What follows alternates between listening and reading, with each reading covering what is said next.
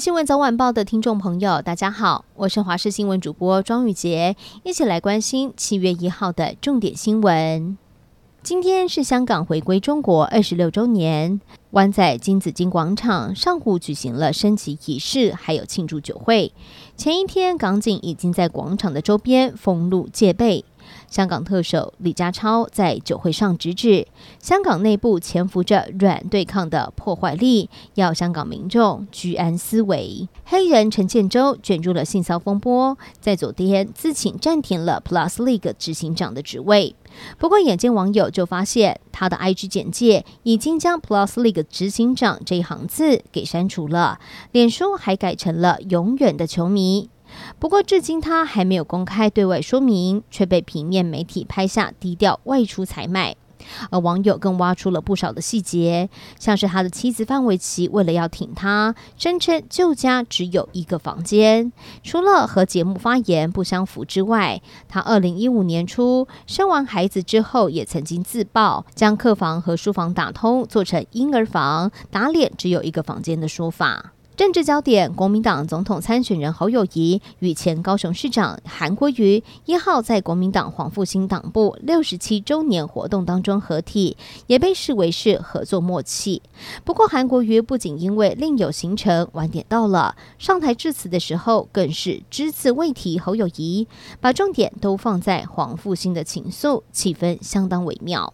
财政部和各税捐稽征机关在今天已规定公告了重大欠税案件名单，一共是有九百三十一件，金额大约是九百二十七点零九亿元，和去年相比，件数少了二十六件，金额减少四十三点一二亿元。在欠税大户的名单中，最新年度大户依旧是已故的股市文人黄振中家族，总共积欠了四十六亿元，连十四年连霸。而环亚大饭店仍是企业欠税大户的第一名，欠税二十三点九八亿元，同样欠税了十四年。六月三十号，礼让行人的新制上路，汽车驾驶要是没有停车礼让行人，罚则会加重到六千元。台中市政府警察局在 TCPB 局长室脸书发文宣导，其中有一项内容是说明行人闯红灯，驾驶人应停让，行人违规则另行告发。民众就质疑了，明明是行人违规，但是驾驶没有停让也要罚，认为实在不合理。警方强调，行人违规。也有法则，路权并非绝对。至于照责比例的判定，必须要送交到车辆行车事故鉴定委员会鉴定。国际焦点：法国北非裔少年奈尔之前在拦检盘查的时候被警方射杀身亡，引发公愤。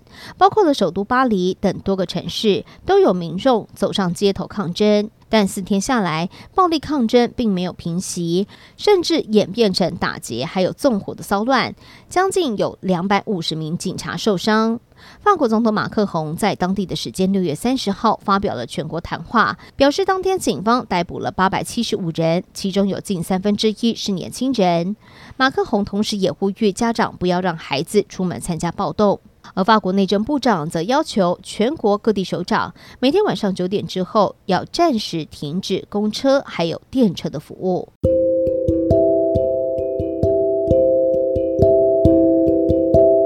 以上就是这一节的新闻内容，非常感谢您的收听，我们下次见。